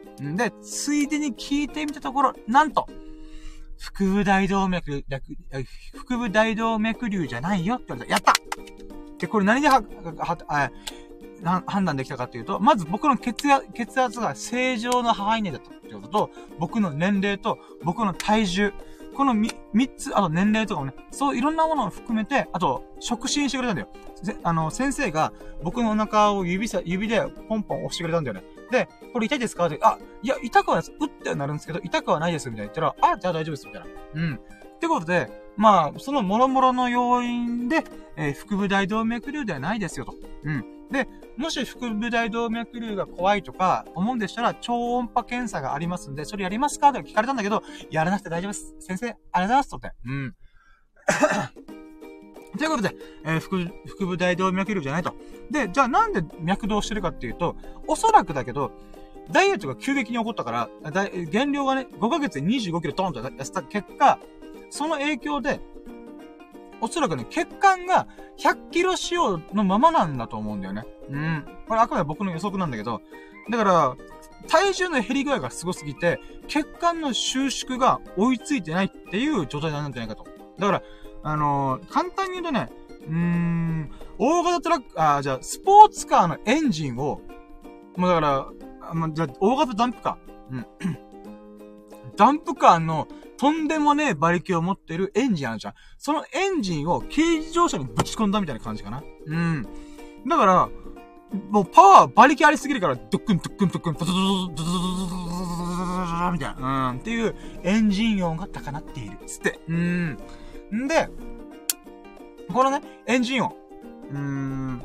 なんだろう、エンジン、あ、エンジン音じゃない。まあ、心臓の脈動に関してさ、ドックンドックンドックンドックンってやってるわけだけども、まあ、そういう人って何が、どういう人がなるかっていうと、神経質な人とか疲れてる人とか、えそういった時に、えー、お腹で脈動を感じることは多いよっていうことだったので、まあ僕に関してはね、あの、多分、急激なダイエットによる、えー、ものなんじゃないかなということらしいかもしれない。うん、あかもしれないってことね。うん。とりあえず、えー、よかったなーっていう安心がありました。これが12ラッキー。でございます。うん。で、えー、じゃあ続いて、13ラッキー。13ラッキーは、その後にね、よっしゃ、飯食いに行こうっつって、まあね、飯食いに行ったんだよね。で、えー、もうあまりにお腹すぎて、すぎすぎて、出た、健康診断が終わったタイミングで、おかんから、今日休みだから飯食いに行かないよって、じゃあ俺健康診断で、あ、じゃあ終わったから行こうっていう話があって、で、あ、てか、あ、確かね、メヒコ行こうと、あ、タコス料理屋さん行こうっていう話だったんだけど、なんだ、定休日だったんだよね。うん。で、さらにね、僕もね、定休日だったってことも相まって、めっちゃお腹空いたってことで、コンビニでね、あの、ポーク卵チーズおにぎりっていう新しい新商品と、えー、モンスターってエナジードリンクの新しい味、マンゴーフレーバー、マンゴー味のモンスターを買ってみたいなと思って買ってみたんだよね。うーん。あとはチーズ巻きっていう新しいもの。うん、だからチーズ率高いと思うから。うーん。で、ポーク卵チーズは、あ、まあまあまあまあ、うん、まあまあ、ポーク卵チーズですね、と思って。うん。で、チーズ巻きっていうのが結構うまかった。おー。なんか薄皮にチーズが巻かれてるだけなんだけど、いや、これはこれで美味しいじゃないのと思って。うん。まあそういう喜びがありましたと。うん。で、あと、マンゴー味の、えー、モンスター。えー、も、あ、このマンゴーフレーバー結構いけてるじゃないかと思って。うん、だから美味しいものをね、いろいろ食べれたってこととっても嬉しかった。ただね、この後、おかんが、うーん、タコス料理食べ方ないか。じゃあ、カツ丼行くっつって、カツ丼、カツ丼というか、カツ、カツ屋さん。うん、カツ丼屋。とんかつ定食食べると言ってきましたイェこれ話長かったけど、えー、12、あ、13ラッキー、13ラッキーは、えー、カツ丼屋でおかんと一緒に、えー、とんかつ定食食べに行きました。えいありがとうございます。ありがとうございます。うーん。沖縄のね、パルコシティっていう、えー、浦添の西海岸道路、新しくできた道路沿いにある、えー、まあ、沖縄県内最大級のデパートに行ってきました。うーん。で、ほんとね、とんかつだけを食べに行ったわけでございますが、えー、ほんとね、美味しかったロースカツカレーとか、あと、ちょっとその中でさ、遊びで動画を撮ってみた。とんかつを撮って、サクサクのとんかつを撮って、えー、ソースにつけるっていう動画を撮ってみた。うーん。ほほー、結構いい感じで撮れたんじゃないかと思った。うーん。これもちょっとね、あの、インスタグラムで実験的に上げてみようかなっていうことでね、ちょっと楽しみにしてる。うん。それエンジン切ろうかな。うん。それ水飲むね。まあ、とりあえずね、おかんと一緒にとんかつ食えたっていうのはちょっと嬉しいんだよね。うーん。で、しかもおかんがね、おすすめのか、とんかつここだよ、みたいな。うー、うまか、うまかったね、ほんと。うん。うーん。ただね、すげえ美味しかった最高と思ったんだけど、問題は食べ過ぎた。うーん。まあ、でもしょうがないよね。うん、こういう機会ないから今のうち食べれるだけ食べちゃえと思って。うんで、82キロ朝なってるんじゃないかなとは思うんだけども、まあまあまあ、しょうがないしょうがない。うん。また、えっ、ー、と、20日間でなんとか、えー、体重減量しようと思うので、うん、まあまあ、しゃあないしゃあない。うん。んで、えー、まあ、13ラッキーはトンカツおかんと一緒に食べに行きましたと。うん。で、14ラッキーは、あ、14ラッキー、14個目のラッキー何があったかなちょっと待ってよ。もう昨日と今日のラッキーが入れ、入れ替わりまくってね、何やったっけなーっていうのがすごいんだわ。えー、っと、YouTube の話したでしょ？ポコちゃんの話したでしょ？健康診断の話もしたよね、今。えー、っと、ま、とりあえず、とりあえず今パッと思いついていこう。えー、14ラッキー。今日、2日分のラッキーラジできましたありがとうございますやったそして、勝平さん。そして、南度 C さん、ケイクロンシありがとうございます嬉しい。ありがとうございます。嬉しいよ。うーん。んで、えー、まあ、14ラッキーね。で、それ以外何かあったかな14ラッキーで、ラッキーラジやった後、あと、南度 C さんと、えー、和弘さん来てくれたっていうのがとっても嬉しい。本当にありがとううーん。でね、えーっと、15ラッキーね。15ラッキー、なんかあるかなあ、ゾロ目いっぱい見た。うん。なんかね、おととい、おととい、昨日今日はね、ゾロ目めっちゃ見てんだよ。例えば、1時11分とか、え、22時22分。携帯はパッてつけたら、そのちょうどの時間だったりとか、あ、今もね、ライブ配信しながら、ライ、えーとね、ライブ配信の時間が1時間11分の瞬間にバッとそのね、時間に目があったりとか、なんかね、あと13時33分とか、うーん。不思議なもんでね、うん、あと、なんだっけな、あのー、走行距離のメーターの、なんていうかな、うん、なんか A と B の、なんかメーター？簡易メーターみたいな、この、走行距離メーターのやつが、末尾の方が66.6キロだった。666じゃんと思って。うーん。なんか知らんけどね、急にゾロ目ラッシュだった。うん。それがとっても興味深いなーと思ったのが、15ラッキーかな。もうちょいいけるかなあと、あと5個ぐらいありそうな気がするけど、なんかね、無理強いしてもあれだし。うん。そうねあと、それ以外何やったっけなあ、あ動画の編集ちょっとやったけど、まだちゃんと取り組めてないからね、まだまだね。あとは何があったっけなあ、うん。まあじゃあゴールデンルーティンこなしたってことにしようかな。うん。久々になんかね、ゴールデンルーティンを少しずつ少しずつこなしてる。うん。僕ね、光り輝く黄金の日課、ゴールデンルーティーンっていうのがあるんだけど、例えば、うん、まあ、ストレッチをするとか、お経を読むとか、えー、本を読むとか、新聞読む、えー、あ散歩するとか、ジョギングする、ラッキーライズするとか、まあ、いろんなね、えー、種類のやりたいことが、あ日々の日課っていうのがあるんだけど、まあ、できる時とできない、できない時が激しいんだけど、今回ゴールデンウィークでね、遊びまくったから、その影響で、えっ、ー、と、なかなかね、ゴールデンルー、なんていうかな、日常生活をまともに送れてなかったんだよね。うーん。なんか暇だな暇だなっていうか暇を持て余したりとか、いや、やることいっぱいあるんだよ。やりたいこといっぱいあるんだよ。なんだけど、なんかこの半端な時間でやることあったから、あ、そっか、ゴールデンルーティン、ああ、でもな、なんかやる気ねえなみたいなこと、いろいろあったんだよね。なので、だからやっぱゴールデンウィークって晴れの日なんだよ。晴れの日ってのは非日常。うん。な日々が続きまくったんだよね。みんなと遊んで最高のキャンプして、わー、海水浴だとかいろいろやったりとかした結果ね、特別な日、えー、が多すぎたんだよ。だからここら辺でちゃんとね、日常的な生活を送ろうと思って、ちゃんと土台をしっかりしないといけないなと思ったんで、皿洗いしたりとか、洗濯物したりとか、えー、っと、まあ、あの、そうね、まあ、スキンケアしてみたりとか、お経を読んだりとか、まあ、さっき言った新聞読んだりとか、本読んだりとか、まあ、そういったね、うーん、当たり前の人の営みっていうものをちゃんとお送りしまし、お送りできました。それはね、ちょっと胸張れるわ。うーん。まあそういった喜びがあったよーっていう話でございましたね。んで、セブンティーンだっけなんかあるかないや、もうこんなもんかな。後でまた、あー、これあったなーとか言いそうだけども、まあいいや。うん。えー、じゃあ、セブンティーラッキー。あ、じゃあ、えー、今回のワンステップのラッキーカウントは16個、16ラッキーでした。イェイありがとうございました。ありがとうございました。うん。いや、ほんと、真羅万象、ありがとうってことでね。うーん。いやー、ほんと、すべての物事に感謝。ありがとう。と思って。うん。はい、じゃあ続いて、えー、2ステップ。月曜日、火曜日の最優秀ラッキーイェイはい、ということでね。えー、まあ、これに関してはね、もうほぼほぼタイトル通りでございます。えー、まずね、今回の月曜日の最優秀ラッキーは、ダルンポコチョでライブ配信を3時間やっていろんな学びと気づきがあったことイェイはい、ということでね。えー、今回、うーん、そうですなそうですなって言ってた。えー、月曜日の最優秀ラッキーは、まあ、ポコチョで、えー、ライブ配信。てかもうそれしかやってないはず、これ。うん。んで、えー、続いての 最優秀ラッキー。2個目の最優秀ラッキーは、健康診断を受けて、いろいろな腹部大動脈瘤じゃなかったりとか、健康体になってたってことです。イェイ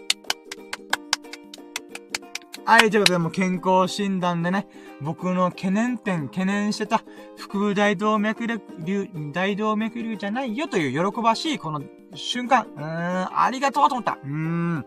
ということでね、えー、その喜びがつ、二つ目の最優秀ラッキーでございます。うん。そうね、三つ目も行こうかなと思ったけど、三つ目ね、キャンプ用品、そ、あの、掃除したよ、忍者に返却するよ、とかだったけど、まあ、返却するのが来週だからね、来週のラッキーの時にまた行ってもいいからな。まあ、これもちょっと一旦置いとこうかな。うーん、それ以外でね、言うならば、うーん、まあ、そうね。うん。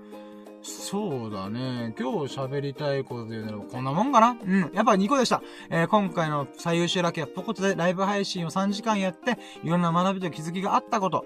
アンド、健康診断で、えー、腹部大動脈瘤っていう懸念も払拭されて、えー、健康体になってたっていうラッキーでございます。はい。はい、ということで、じゃあ続いて3ステップ。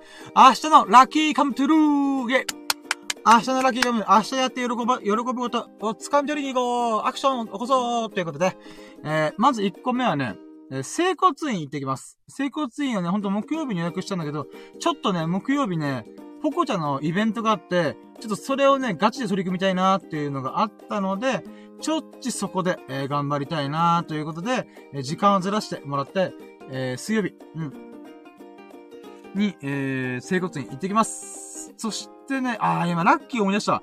そういえば Y モバイルの電話の不具合が起きてんだよ。あーあったなー。それ Y モバイルのとこ、ちょっとショップに行かないといけないわ。まあまあいい、それは後で考えよう。うん。まあそういったね、新しいまた出来事があったんでね。めんどくさいっちゃめんどくさいけども、まあでもでも、うーん、Y モバイルのね、電話が繋がらないっていう謎の現象。まあどうにか、なんとか、えー、したいなと思ってます。はい。でね、えーと、まずは、明日整骨院あるじゃん。で、どうしようかな。ちょっとね、今ね、スタンド FM のラキラジ、YouTube のライブ配信、そして、ポコトのライブ配信、もう3つともうちょっとだから、ちょっとね、ペースを考えなきゃいけないなと思って。うーん。まあ、YouTube はね、ちょっと毎日っていうのはちょっと厳しいもんがあるから別にいいんだけど、ラキラジもやりながらポコちゃんもやると、俺とんでもねえぐらい一日喋ってることなんだよね。